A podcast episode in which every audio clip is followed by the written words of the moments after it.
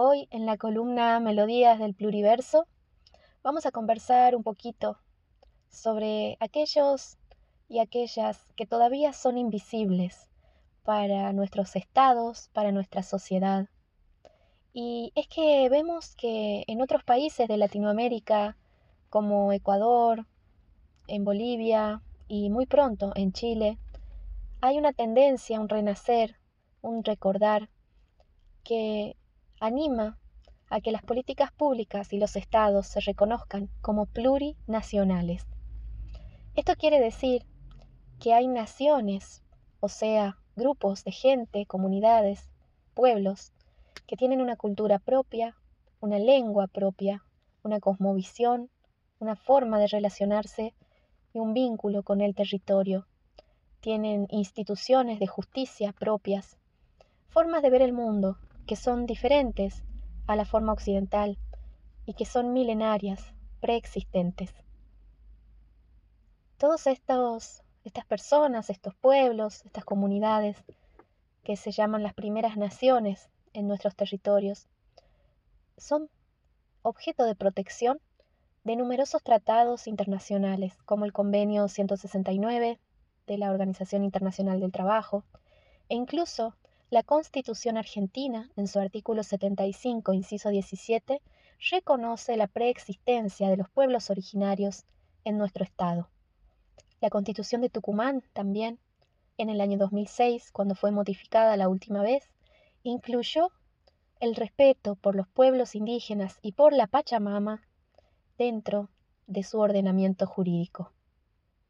Sabemos que hay una gran brecha entre lo que sucede a nivel formal, a nivel legal, y lo que pasa en la realidad de las comunidades y los pueblos. En Tucumán tenemos 18 comunidades indígenas que pertenecen mayormente al pueblo Diaguita y otra que pertenece al pueblo Lule.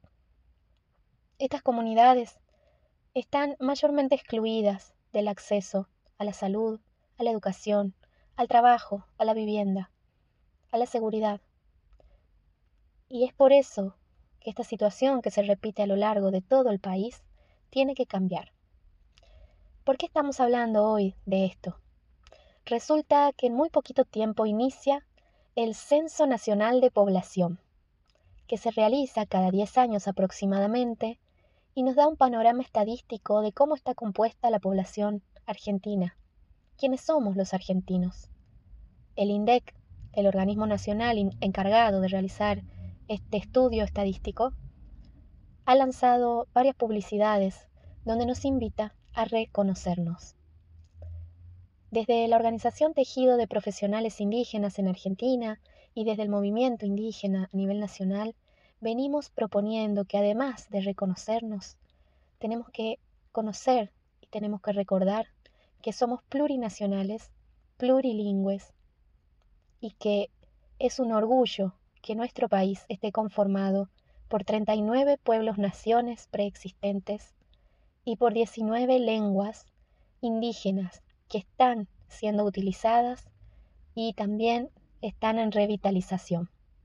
Por eso, después de un arduo trabajo de varios años, hemos logrado que se incluya en el Censo Nacional de las Personas y los Hogares una pregunta sobre el autorreconocimiento indígena. Por primera vez, ya sea que entremos en la página de Internet para realizar el censo digital o que nos visite una persona, un censista en nuestros hogares, toda la población argentina tendrá que responder, ¿es usted descendiente o miembro de un pueblo indígena? ¿De cuál? Y si es así, habla, entiende o aprende la lengua indígena de su pueblo. Consideramos que el número de personas indígenas en Argentina es muy superior al que creemos.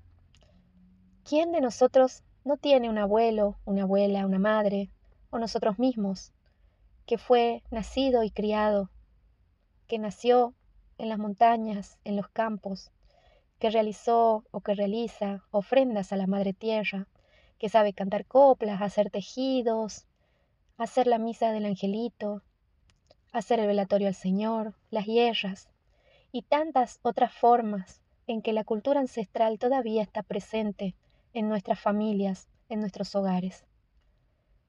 Que todo esto sea visible nos ayuda a tener mayor justicia, a sanar la herida colonial que nos ha dejado un Estado cada vez más empobrecido. Hola, ¿cómo están? Buenas tardes. Eh, estábamos escuchando el audio de la hermana Lourdes Albornoz que nos estuvo mandando este audio eh, para compartirnos un poco lo que vamos a estar charlando en el episodio de hoy. Primero eh, paso a saludarlo. bueno, como siempre, ese. Y hoy tenemos un invitado especial, muy especial él, que te saludamos, hermano. ¿Cómo estás? Buenas, buenas, em, hermano S, cuñá, ¿cómo andan? Bueno, tanto tiempo.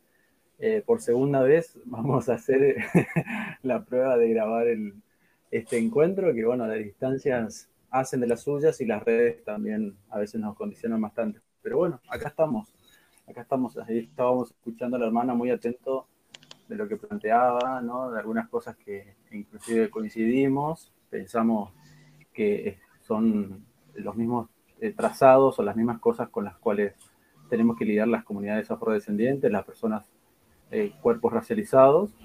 Entonces, bueno, eso, ¿no? Eh, bueno, bienvenido hermano, la verdad un gusto tenerte de nuevo. quizás un poco, hacer también bienvenida hermana, este, buenas tardes.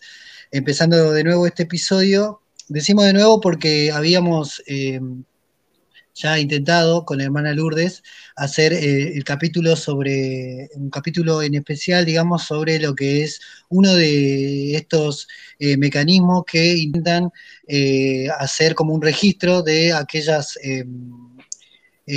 personas que, se autoidentifican como pertenecientes a un pueblo indígena, ¿no? y, habíamos hablado particularmente del censo, en el audio ella nos cuenta un poco eh, cómo, eh, justamente cómo es la, actualidad, digamos, de, la relación esta de los pueblos indígenas que, viven actualmente en lo que hoy se considera Argentina, eh, la relación que tienen con el Estado con respecto a estos mecanismos que un poco hablábamos en, en el capítulo anterior, ¿no?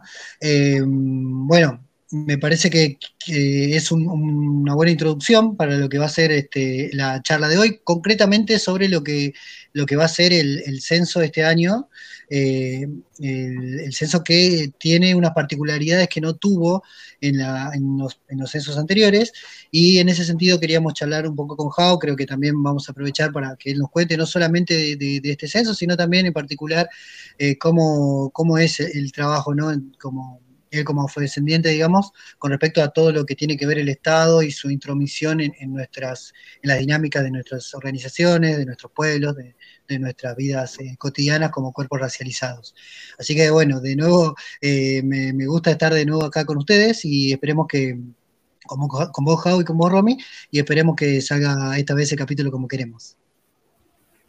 Bueno, yo voy a, de alguna manera, les voy a comentar, ¿no? A grandes rasgos, eh, cómo la comunidad afroargentina, de algún modo, en, el grueso de la información de lo que son los censos, siempre ha estado invisibilizado y se utilizó el censo como un dispositivo de control, que es lo que siempre resaltamos nosotros, porque se pergenió. De hecho, hay escritos, eh, este, estos días me estuvo, estuvieron compartiendo algunas hermanas eh, algunos libros en donde describen con lujo y detalle cómo desde el Estado Nacional se pergenió, se ideó, se dispuso la forma para invisibilizar a las personas afrodescendientes desde los inicios de los primeros censos.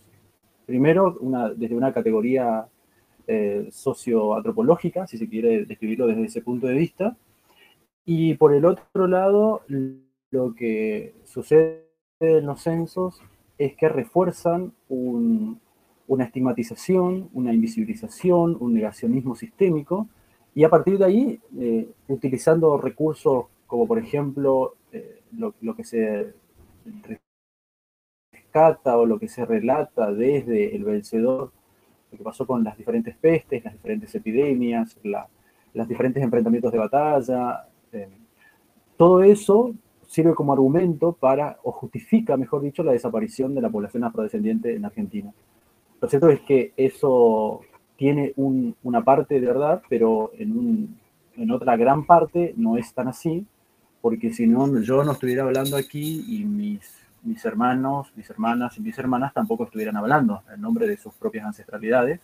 Y entonces un poco el censo ha jugado un papel fundamental en conjunto con un dispositivo que también es la iglesia, ha servido para controlar, ha servido para eh, segregar, para adoctrinar y sobre todo para eh, ubicar ¿no? a los afrodescendientes en una subcategoría eh, antropológica a tal punto de ponerlo con signo igual de, ser menos que un animal o menos que, que, una cosa. Eso por un lado en términos de la historia del censo, cómo, cómo influyó como dispositivo de poder y de control.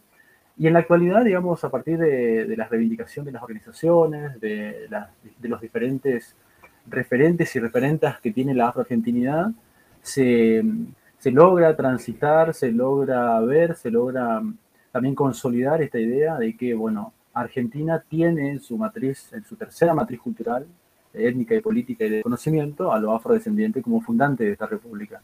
Entonces, a partir de ahí se empiezan a gestar eh, exigencias desde las organizaciones para con el Estado, con los organismos, para quien eh, esté en un rol, en una función de em, facilitar información y también la gestión para que toda, eh, para que toda esta, esta cuestión estadística deje de jugar un papel perjuicioso ¿no? en contra de la comunidad afrodescendiente, afroargentina en particular. Es así que, bueno, en el 2018 Tuvimos diferentes instancias de reuniones, acercamiento con las autoridades a nivel nacional, con el Ministerio de Justicia de la Nación, con Derechos Humanos de Nación, y le exigimos que principalmente se haga un tratamiento de derogación del artículo 25 de la Constitución Nacional, en donde aparece em, este grado de bienvenida solamente para los inmigrantes europeos, bueno, dejando ahí en evidencia cómo todavía hay ¿no? E-, estructuras eh, que condicionan y que eh, ordenan ¿no? el pensamiento y, la idea matricial de, cómo nos vemos y cómo deberíamos ser los argentinos en términos de, pensarnos como europeos venidos, venidos eh, en esos barcos. Y, y, a partir de ahí, digamos, toda esta lucha empezó a tener sus resultados, que no son los que esperamos, dicho sea de paso. Podemos avanzar, pero podemos exigir con los modos que se nos piden desde organizaciones, no sé, con determinadas conformaciones, con organizaciones con determinados perfiles, con determinadas eh, acciones, pero parece ser que todo eso no, no es suficiente.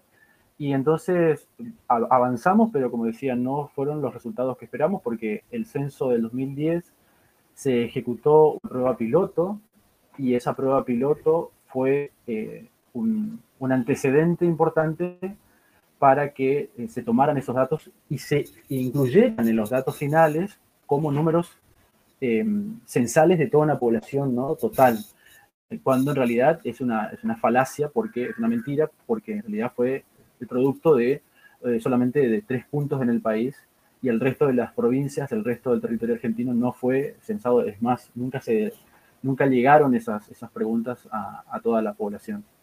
Entonces, a partir de ahí, volvimos a denunciar con, con, ese hecho y en este, en este censo que se está desarrollando ahora, que comenzó ya, eh, usualmente digo, esta, esta, información que les voy a compartir ahora a ustedes y que les estoy compartiendo con los que nos escuchan después, eh, es nueva porque, bueno, la semana pasada teníamos una realidad y hoy tenemos otra realidad, porque nos eh, encontramos con que cada provincia, el, la dirección de censos y estadísticas de cada provincia, tenía una, una directriz, tenía una encomienda desde el sistema central de estadísticas para que traccionen o para que se vinculen con organizaciones afrodescendientes y puedan hacer la promoción con las comunidades afrodescendientes.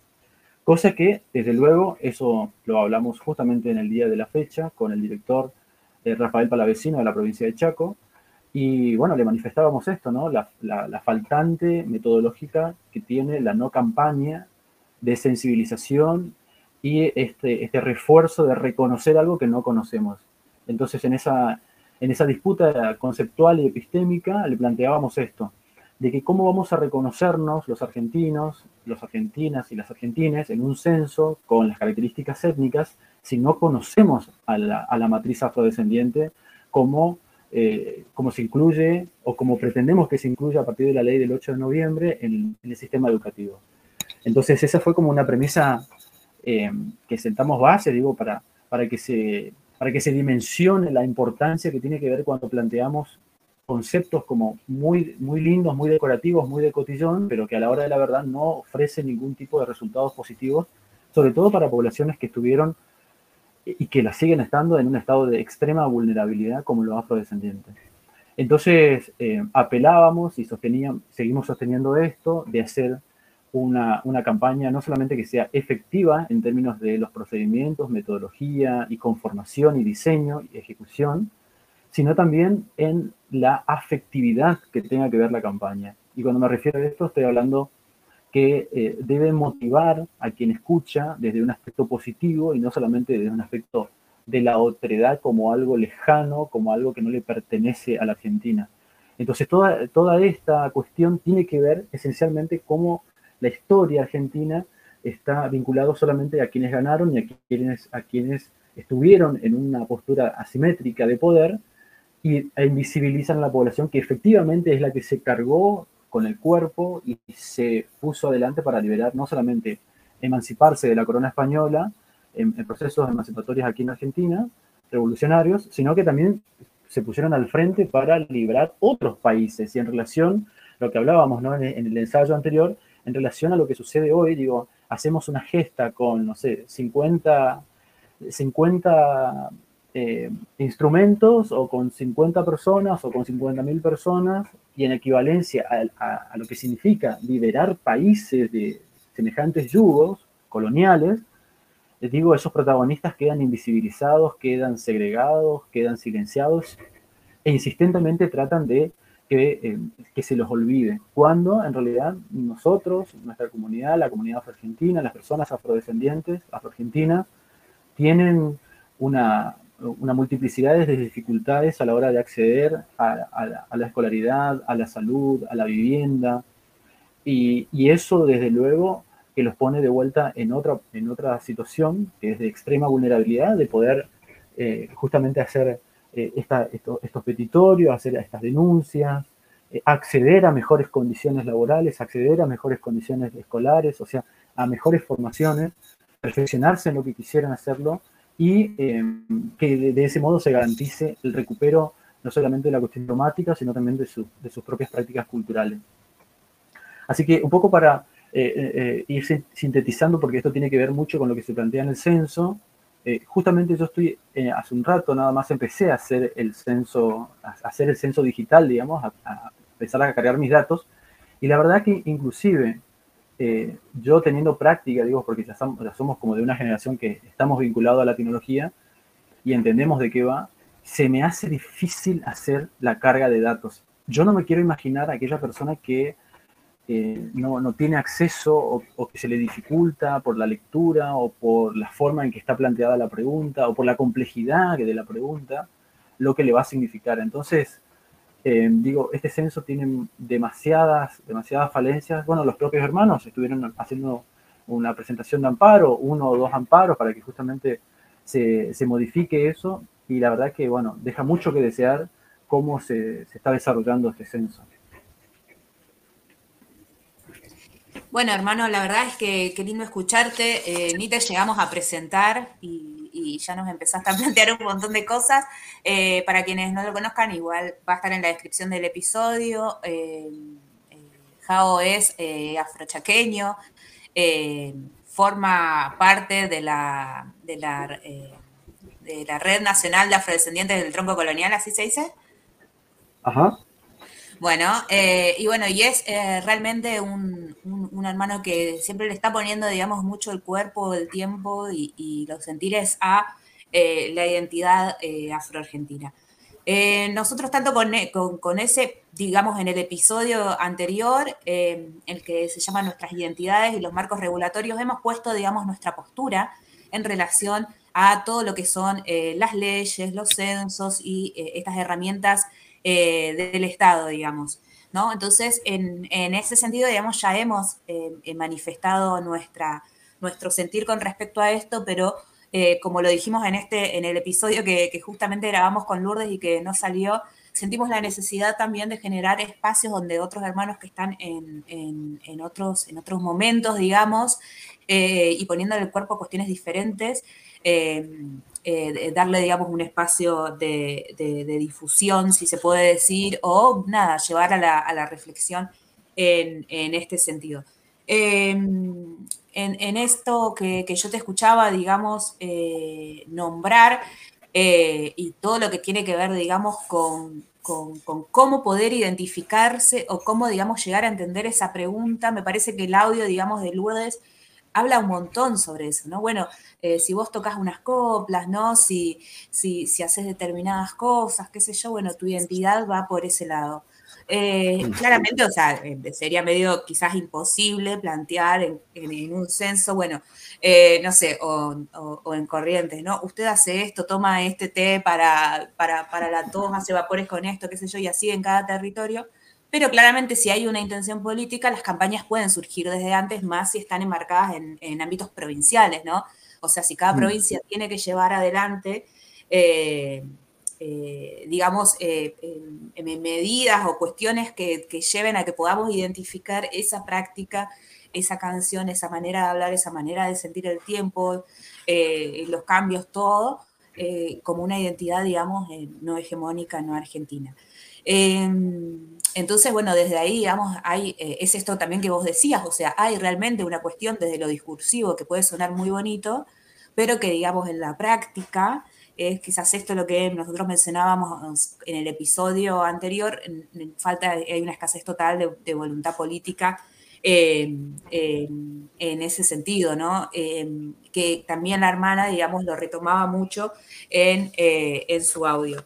Y también, digamos, la hermana la semana pasada, cuando habíamos intentado hacer nuestro episodio fallido, de lo cual el nivel de sufrimiento que nos generó, porque fue un episodio realmente hermoso, espontáneo, donde, donde la verdad es que para, para, tanto para eso como para mí, que tenemos quizás posturas muy diferentes a las de estar participando de un censo, ¿no?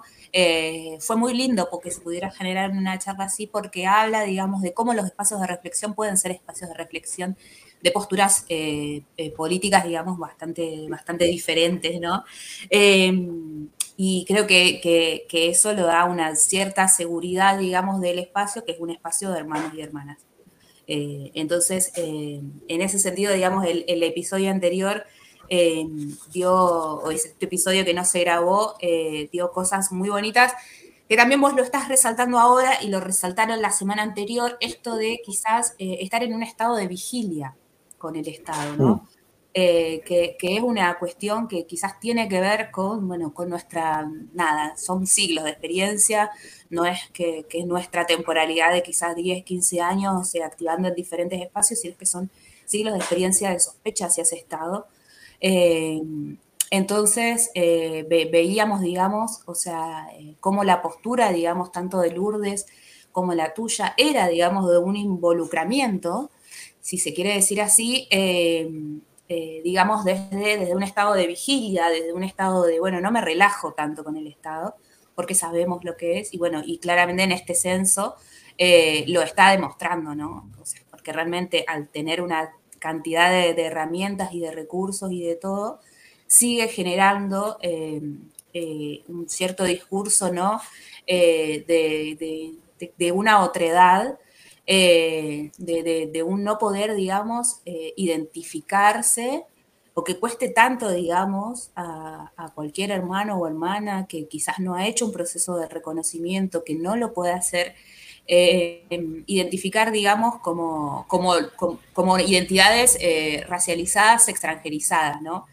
entonces, en ese sentido, también te escuchaba, digamos, cuando estabas hablando, que mencionabas, eh, digamos, todo lo que tiene que ver, eh, que quizás esto, bueno, es un tema que creo que da para un episodio aparte, pero bueno, sí marcar, digamos, lo que es la afroargentinidad, ¿sí?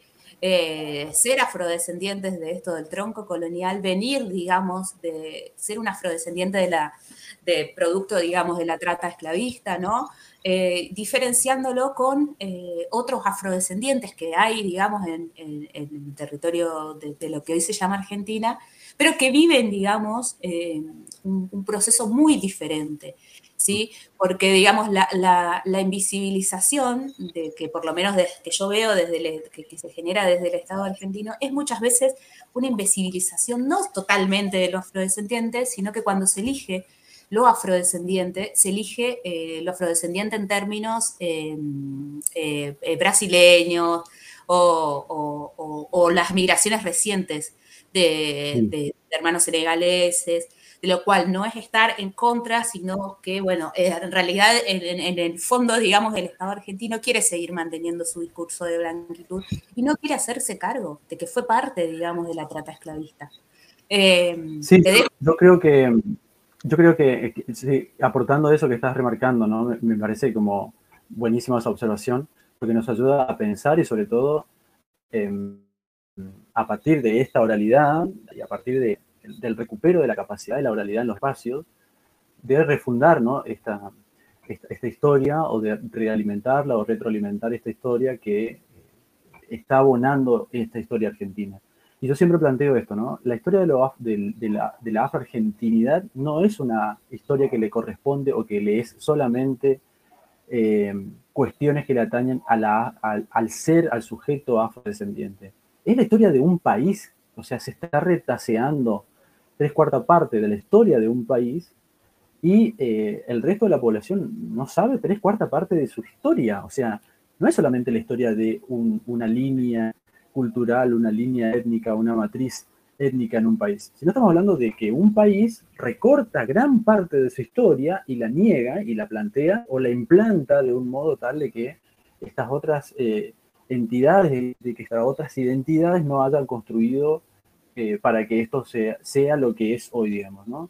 Y volviendo a esta práctica que se ha refinado con el racismo, porque esto es racismo, y hay que decirlo así, esto es racismo estructural y sistémico, de que, bueno, se apela, porque también existe esta empatía hacia afuera, pero no hacia adentro. O sea, la empatía siempre es, cuando hablamos de África, siempre lo, lo, tildamos a las cuestiones más empobrecidas por el sistema colonialista que sigue todavía vigente, que está pergeneando las apropiaciones en las diferentes dimensiones, y solamente vemos a ese sujeto posible de generar empatía, pero no vemos al sujeto, al sujeto afroargentino, que está dentro, que está dentro de, de, las vísceras de este país y que está sufriendo doblemente el, racismo.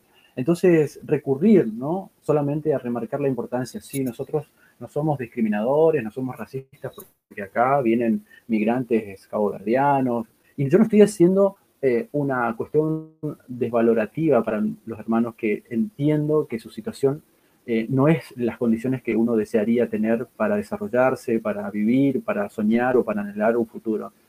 Pero a diferencia de, nuestros ancestros que no, no, tuvieron la posibilidad siquiera de elegir huir, porque no tuvieron la posibilidad de elegir huir, fueron arrancados, ¿no? arrancados de cuajo y traídos en condiciones infrahumanas. Y quiero resaltar este detalle porque me parece que eh, un poco grafica la situación eh, tan agria, tan ácida con la cual se tiene que contar esta historia. En las islas eh, centroamericanas, eh, sobre todo lindantes a lo que es Cuba, eh, durante 10 años, un poco más de 10 años, hay historias y relatos que se recuperan de estudios, de estudios marinos, cuentan de que los tiburones cambiaron su, em, su morfología, su capacidad dentaria, porque los barcos negreros que muchos eh, eh, encallaban ahí, o que caían ahí, o que se hundían, eh, dejaban muchos cuerpos en condiciones de, mortandad, y estos tiburones se alimentaban de esos cuerpos a tal, modo, a tal punto de cambiar su hábito alimenticio y de cambiar su capacidad dentaria. O sea, fíjense cuánto tiempo vivieron en esas condiciones. Digo, y eso es lo que se relató. Y el grueso, el grueso, y esto también está de alguna manera registrada y que incrimina la propia historia de la esclavitud en Argentina, el grueso de los traídos de África son los por contrabando. El grueso. Mientras que el resto estaba trazado, o sea, tenía un registro. el Estado se encargaba de registrar la compra y la trata de esclavos, esclavizados. Pero el grueso que ha venido a estos territorios ha sido por contrabando. Se, ingenió toda una, una logística y todas unas estrategias para evadir impuestos para traer más esclavizados a trabajar las tierras en este país. Y a modo de cuantificarlo y ponerlo también en perspectivas económicas, para la época de 1806 o 1807, cuando María Remedios del Valle se alista, la capitana, madre de la patria, se alista para ir a luchar en las batallas y de ese modo ver si existe la posibilidad de ser liberta o de liberar a algún hermano más, en ese momento un cuerpo esclavizado equivalía al trabajo que hacían cuatro cuerpos blancos. Y sacando matemáticamente en la actualidad, ahora hay cuatro cuerpos negros que mantienen a un blanco. Porque si no, pensemos cuántas personas estamos en situación de precariedad laboral, cuántas personas están en situación de villas miserias o empujados en esas situaciones de hacinamiento. O sea, una matemática inversa, pero siempre pensando en cómo sostener el privilegio blanco en Argentina. Y esto que está remarcando con respecto a cómo se, cómo se importa una idea de lo afrodescendiente, es la expresión más racista y más negacionista que ningún otro país en Latinoamérica hace. Para mí es, es, es un trabajo profundo, durísimo, que la Argentina tiene que atravesarlo si quiere superar un montón de crisis que tienen matrices, que van a partir de esas matrices.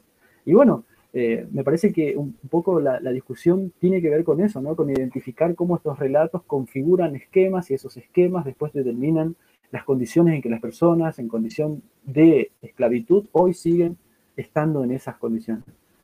Eh, es importante en este censo que las personas se reconozcan afrodescendientes porque de ese modo estaremos eh, doblándole el brazo a un relato histórico que se impone o que se intenta imponer todo el tiempo eh, con respecto a cómo lo afrodescendiente es una cuestión histórica y que ya no se tiene que hablar más, al menos que se hable de, migración actual. Y reconocerse, bueno, implica recordar, ¿no? Que nuestros abuelos no, no, conocemos su nombre, que las abuelas no tengan que contar de las cantidades de violaciones que han sufrido, que tenemos tíos tías que todavía en la actualidad seguimos encontrándonos porque son productos de esa trata, de esa trata esclavista del siglo XX, que se extraían a niños, se hacían desaparecer familias enteras. Digo, eh, incluso no vuelvo a insistir en, esta, en este entramado de privilegios epistémicos. Se habla de la, última dictadura cívico-militar, pero no se, y, se hablan las dimensiones del extractivismo eh, eh, filial, ¿no? Pero, pero, por ejemplo, en nuestras familias, digo, la mía en particular, yo sigo todavía encontrando familias que fueron producto de esas extracciones de familias. Quitaban a hijos por una especie de trueque para poder alimentar al resto que se quedaba con, con los abuelos. Eh, entonces, desde luego que es durísimo. Digo, en este momento se me hace la piel de gallina poder contarlo y se me quiebra porque lógicamente que es re duro. Eh, uno no no, sabe cómo lidiar con estas cosas. Entonces, em, desde luego, es sumamente importante que nos reconozcamos afrodescendientes, a pesar del dolor, a, pesar de, pesar de las crisis, a pesar de nuestras condiciones en las cuales estamos, porque la verdad que nos ayuda a, a, un poco ¿no? esta, esta, cadena, esta cadena de sometimiento en la cual estamos, estamos sumidos. Bueno, wow, eh, hermano, estoy como muy eh, agradecido, la verdad, cada vez que, tenemos estas, eh, podemos compartir como intercambios. La verdad que es eh, una linda experiencia, una experiencia enriquecedora poder escucharte. Es, es, muy, muy lindo compartir este tipo de reflexiones y, escucharte hablar, digamos, en, este plano de, de, tratar de reconstruir una historia, ¿no? Una historia que creo que, que como cuerpos racializados, eh, en, nuestro caso como indígenas o afroindígenas, se comparten en, ese sentido, ¿no? que son historias eh, muchas veces eh, secuestradas, historias quebradas, a veces historias aniquiladas, ¿no? que este, tenemos que, ir eh, reconstruyendo a partir de, ir, reconociéndonos. Eh, quería también este, hacer, este, manifestar esto que está ocurriendo, digamos, de que no, no estamos pudiendo comunicarnos de la mejor manera. lamentablemente los, recursos que tenemos son escasos. Bueno, internet nos juega una mano pasada, o andás a ver qué, qué, nada, qué qué es lo que pasa, que no podemos realmente poder comunicarnos como quisiéramos, ¿no? Pero bueno, igual me parece que está siendo bastante enriquecedora la charla y ahora me parece que estaría bueno ir a unos, este, a unos audios que nos compartiste también, Jao, que tienen que ver, eh, exclusivamente a esto que es el, queríamos charlar hoy, que es el, hecho del censo, ¿no? Que es que empezó a ocurrir, como decías vos, de manera virtual y que se va a dar ya en mayo de manera presencial. Este, esto que vamos a presentar, bueno, eh, cuando volvamos una, una, presentación de esto, pero eh, se trata de audios que tienen que ver con un poco sería algo así como la, publicidad, por decirlo de alguna manera, del censo, una que habla también de una de cómo Estado ve el censo desde una posición justamente de, hegemonía, ¿no? Y que, que hace justamente a representar a, nuestras corporalidades muchas veces como algo homogéneo, sin importar de qué pueblo seamos, sin importar eh, la raíz de la que descendamos y demás. Vamos a escuchar estos dos audios entonces y bueno, después volvemos y charlamos alrededor de eso. ¿Sabías que el censo de 1869 registró que algunas de las ocupaciones más comunes entre las mujeres trabajadoras eran la costura y la lavandería, y entre los varones predominaban los curanderos y agricultores? Seguimos en Censo 2022 para más datos curiosos de los censos argentinos.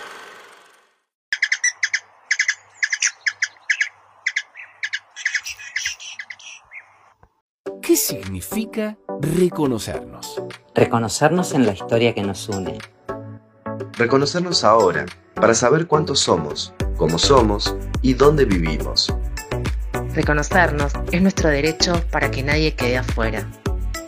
Muy pronto, vamos, a reconocernos. Muy pronto, vamos a reconocernos. Vamos a reconocernos.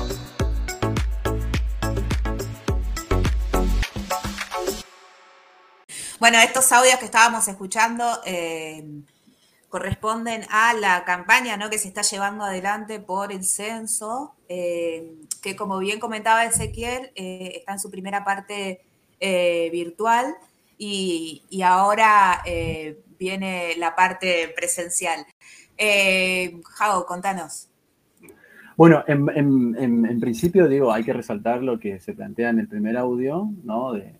De hacer un, rescate benevolente por parte del Estado. O sea, hay como una demagogia todo el tiempo, ¿no? Cuando el Estado eh, o cuando el organismo, cuando los, eh, las dependencias del Estado cumplen con su función, pareciera ser que hay que, eh, no sé, erguir, no sé, un monumento para reconocerlos por la obligación con la cual están.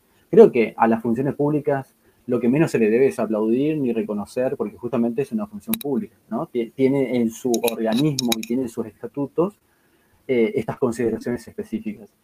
Eh, y aparece en este primer audio que escuchábamos, ¿no?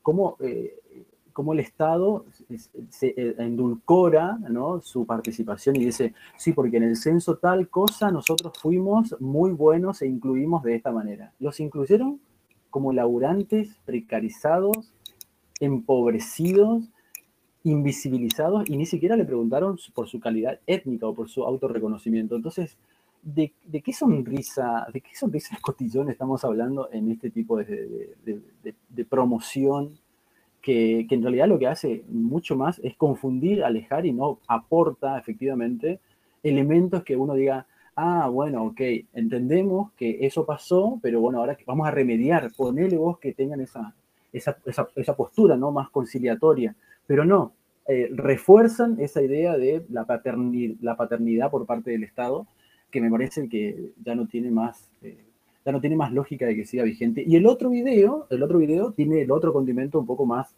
eh, refinado, ¿no? De, de, la cocina actual, que tiene que ver con la folclorización, con esto de, de reconocernos, de reconocernos como somos, porque somos eh, diferentes y porque somos cosmopolitan, pero digo, al quien reconocemos tiene que tener determinadas características que encaje inclusive dentro de la hegemonía negra, porque le corresponde una hegemonía blanca. Entonces, eh, e, esta folclorización que aparece con, eh, de reconocernos, insisto, cuando empezamos este diálogo yo planteaba esto, ¿no? ¿Cómo vamos a reconocer a alguien o a alguien, o me voy a reconocer yo, si yo no sé quién soy y tampoco se me permite saber y tampoco se me permite asumir quién soy? Porque si yo me asumo afrodescendiente o me asumo indígena o con una identidad de género diferente, primero, ¿se me está permitido hacer eso? Sí o no. Si no, empiezan a, decantar un montón de, necesidades que en realidad corroe en vez de favorecer a, esta promoción. Entonces, eh, desde una cuestión comunicacional y conceptual, reconocernos, ahora justamente yo estoy armando una especie de, no digo refutación mediática, pero sí para que se aporte, digo, desde una propuesta práctica, ¿no? Ofrecer un material audiovisual que permita entender de, esto de qué va. No es solamente reconocernos, sino que primero tenemos que conocer y aceptar ¿no? quiénes somos y construir desde ahí una condición para reconocernos en esta, en esta diversidad a la cual apunta el censo, que por primera vez, digo, este debe ser ya el cuatrigésimo eh, censo que se hace en, Argentina, si mal no recuerdo. Eh, fíjense todo el tiempo que pasó para que se incluya a la cuestión étnica como una variante para preguntarlo. O sea, el resto de los censos no, no le significó nada al relato, al relato de, la construcción estadística.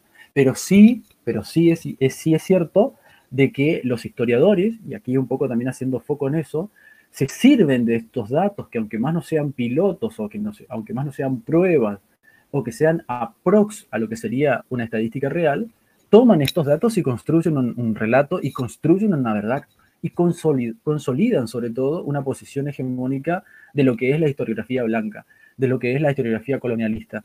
Entonces, ¿cómo, cómo la persona afrodescendiente o cómo la persona afroindígena va a estar satisfecha o va a estar motivada para participar de este censo si todo el tiempo estuvo excluido? Es como que si fuese toda la semana te meto palo, te mando a la policía eh, cuando te manifestás y el día domingo te invito a una chocolatada.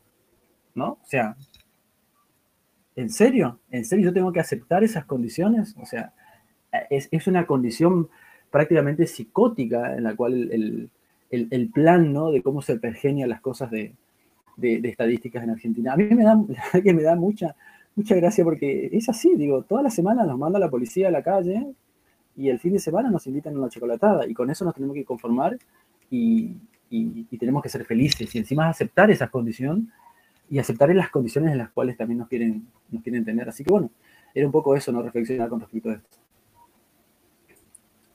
Sí, claro, o sea, y mismo esto que vos agarrabas y decías en, eh, o sea, de lo que hablabas y de todo lo que te movilizaba, el, reconocerse, o sea, em, es, eh, es, una falta total de respeto, es una falta total de respeto que planteen el reconocimiento desde un modo festivo, ¿no?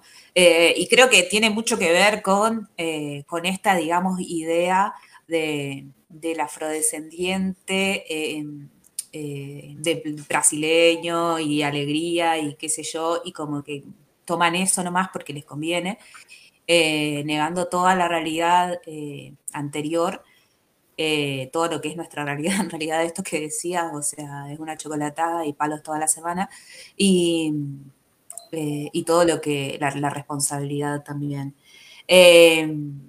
ese, Volviendo a lo que implica, digamos, el, censo eh, actual, el que se va a desarrollar este, este año, que se está desarrollando ya este año, eh, quería mencionar dos, em, dos cuestiones que tienen que ver con la participación justamente que tuvo Lourdes en, el capítulo que no salió y que este, nos hacía eh, poner el foco sobre todo sobre lo que fue la, la participación de tanto ella como el grupo que está, en del que forma parte, que es, que es el tejido de profesionales indígenas, eh, el cual tuvo reuniones con lo que es el INDEC y, este, también en esas participaciones hicieron ver su descontento con respecto a, las preguntas que, salieron ya oficialmente para, para que van a formar parte de la encuesta.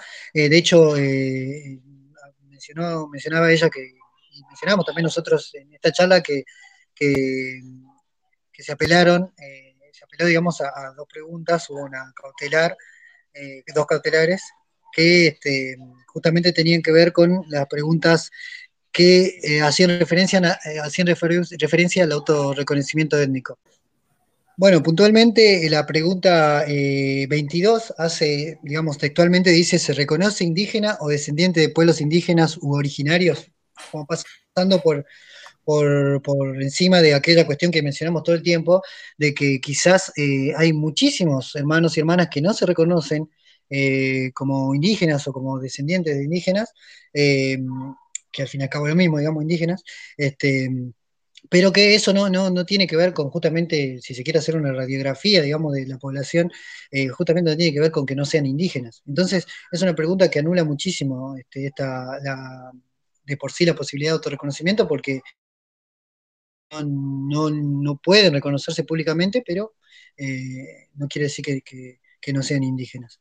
En la pregunta, y sin pasar, perdón, sin pasar de, sin prestar atención también a la cuestión de que hay muchos hermanos que quizás eh, el hecho de que, se reconozcan como tales frente a una institución eh, del Estado eh, les puede llevar, digamos, puede atraer un montón de, aparejado un montón de, complicaciones por la cuestión de estar defendiendo el territorio y demás, ¿no? Después tenemos lo que tiene que ver con la lengua indígena, que ahí se arma todo un tema que está también muy emparentado con la pregunta de que a qué pueblo indígena pertenecen, ¿no?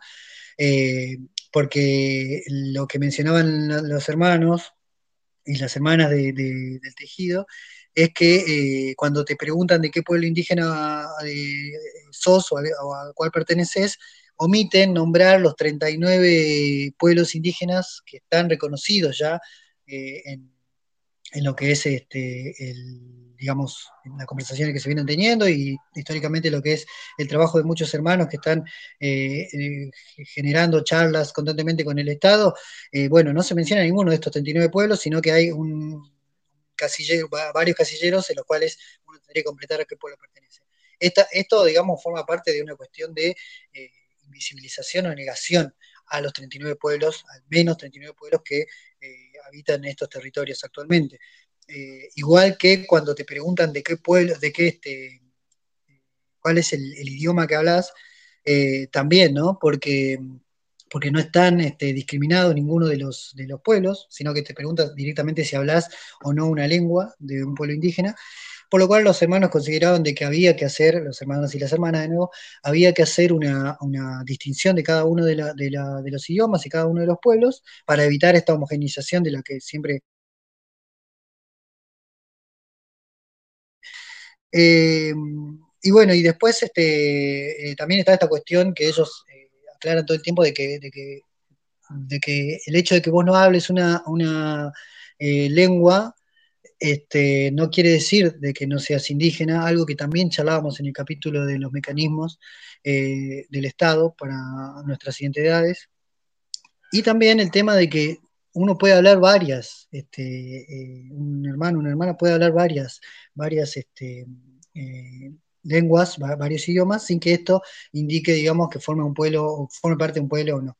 Eh, y otra cosa, digamos, que mencionaba la hermana era que eh, la participación de, varias organizaciones, digamos, de hermanos y hermanas en la planificación del censo permitía atenuar cierta violencia con la que tienen que convivir eh, diariamente hermanos y hermanas que están en los territorios, ¿no?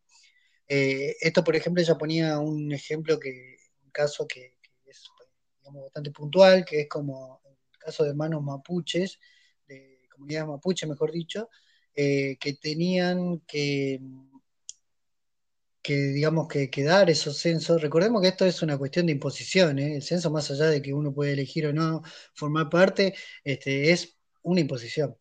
Este, y, algo que pasaba es que los hermanos tenían que responder esas preguntas, pero quienes llevaban a cabo estas encuestas, no eran docentes como uno se imaginaría sino más bien eh, fuerzas de seguridad, que son los que estaban en los territorios eh, que estaban recuperando los hermanos.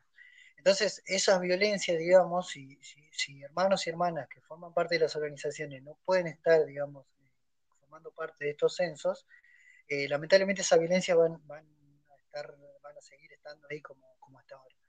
Así que bueno, quería mencionar eso bueno, vamos a seguir seguramente hablando eh, en esta charla con, Jao acerca de, otras cuestiones que tienen que ver con, el Estado y todo el tiempo violentándonos a nosotros.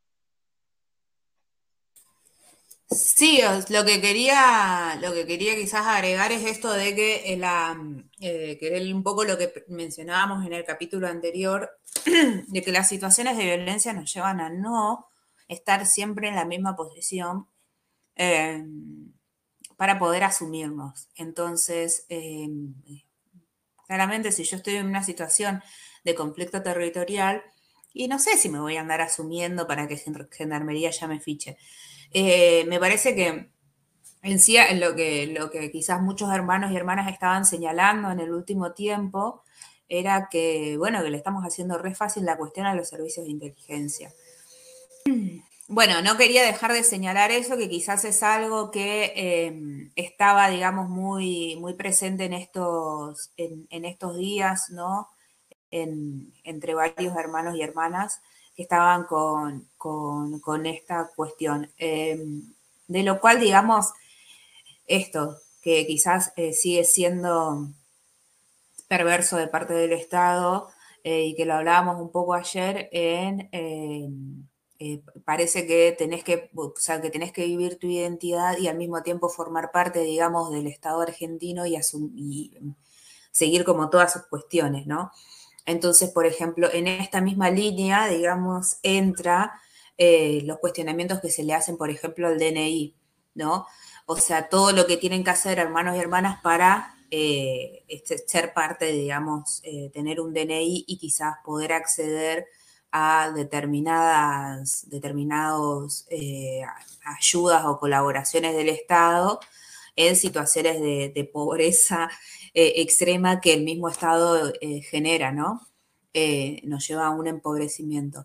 entonces el DNI entra también dentro de estas imposiciones, ¿sí? donde parece que tenemos que ceder un montón de cosas para poder, de alguna manera, esta, este, este diálogo, digamos, por, por no encontrar otra palabra, pero sin creer realmente que haya un diálogo. Em, lo que tiene que ver también a veces con las asignaciones universales, ¿no? Donde una tiene que llevar quizás a sus hijos eh, a un pediatra cuando en realidad quizás quisiéramos estar eh, eh, resguardados en, nuestras medicinas y nuestras formas de cuidar y de sanar. y con toda la violencia que implica, digamos, muchas veces vincularse con académicos blancos, como más cuando los médicos eh, son bastante, bastante rancios eh, cuando están hablando de un hermano o una hermana. Entonces hay un montón de cosas, digamos, de violencias que tenemos que atravesar y para tener el DNI, para tener la asignación, para que el Estado nos incluya. Eh, y bueno, quizás esto, bueno, escapa a lo que es el episodio en especial de hoy, pero sí eh, lo mencionamos mucho ayer. Realmente el Estado tiene ya un margen regulatorio que podría, digamos, eh, usar si hubiese una voluntad política de hacer. Bueno, hermanes, eh, yo la verdad que quiero agradecerles profundamente por este momento compartido de vuelta y cada vez que, sea necesario, me parece que hay que seguir haciéndolo porque es un hermoso quilombo, es un hermoso Ubuntu que nos permite eh, abrazarnos a la distancia y entrelazarnos y fortalecer estas luchas que son tremendamente necesarias para nuestra generación, para las que nos acompañaron en algún momento y para las que vendrán, que seguramente necesitarán muchas más fuerzas que nosotros porque todo esto se renueva y, todo este sistema no duerme en pos de mantener sus privilegios. Así que bueno, yo agradecerles infinitamente y, todo la ye para, para, este ciclo, para, para este censo también, que sirva como experiencia en contraestadística y nos estamos encontrando, abrazando pronto, así que agradecerles todo la gente. Bueno, hermano, bueno, muchas gracias. Te, despedimos eh, muy contentos de, haberte tenido acá y de todo lo que, lo que, lo que, lo que nos movilizó charlar con vos. Eh, necesitábamos traer a discusión también esto que el otro día había eh, compartido Lourdes con, nosotros y resaltando mucho Em, esto que eh, ambos mencionaron y que ya les, señalé, em, me, alegra, digamos, el estado de vigilia, de desconfianza y de sospecha, em, porque creo que, el estado de la blanquitud nos ha siempre señalado como sujetos y sujetas de sospecha. Eh, y en realidad la historia y, nuestra memoria nos, nos, señala y nos, nos indica que hay que estar en sospecha con, con, este estado. Eh, así que bueno, hermano. Bueno, gracias a ambos, gracias hermana, gracias hermano por, compartir eh, este, este, capítulo que, esperemos, eh, nada, movilice a otras hermanas como lo, nos hizo a nosotros, no tanto quizás por, por lo que implica el censo, digamos, para nosotros, sino por, por, lo que se puede charlar a través de de una particularidad de una herramienta como el censo, ¿no? Eh, y bueno, agradecerte, Jao, por, eh, por nada, por todo lo que nos compartiste. Se, nota que, nada, que, estos espacios, digamos, posibilitan justamente hablar de un montón de temas que tienen que ver con nuestras identidades. Y bueno, agradecer también a Lourdes, que a pesar de que no salió ese, eh, ese mm, capítulo que habíamos pensado, eh, bueno, estuvo acá eh, desde sus conceptos que vertió en un primer momento, de sus reflexiones, desde, desde toda su, ternura también. Es una hermana que la verdad cada vez que, nos comparte está como, como, como nada, brindándonos todo eso que, que, es su personalidad este, muy bella y que nos ayuda muchísimo a seguir caminando, ¿no? Nos vamos a despedir justamente con, la voz de ella y con una coplita que nos compartió. Eh, se, llama esta coplita Florcita de Alelí. Y, bueno, nada, eh, haciendo el cierre también, esperando que, bueno, que a los hermanos que nos escuchan y hermanas que nos escuchan les resulte nada, eh, un motor de, o algo, digamos, que despierte otro tipo de inquietudes, ¿no? Eh, como siempre, invitarlos a, nuestro Instagram, que, está, que estamos ahí tratando de, hacerlo caminar también, y más que nada como una vía de comunicación, ¿no? Para que, para que ustedes quizás puedan desde ahí eh, hacernos llegar este, algún tipo de aporte o algún tipo de crítica, que eso nos va a ayudar a seguir haciendo este podcast. Eh, bueno, muchas gracias, Romy, nuevamente, y nos vemos. Hasta la próxima. Ronca de mi garganta y dolorida de mi pecho. Solo cantando y bailando siento que me hace provecho.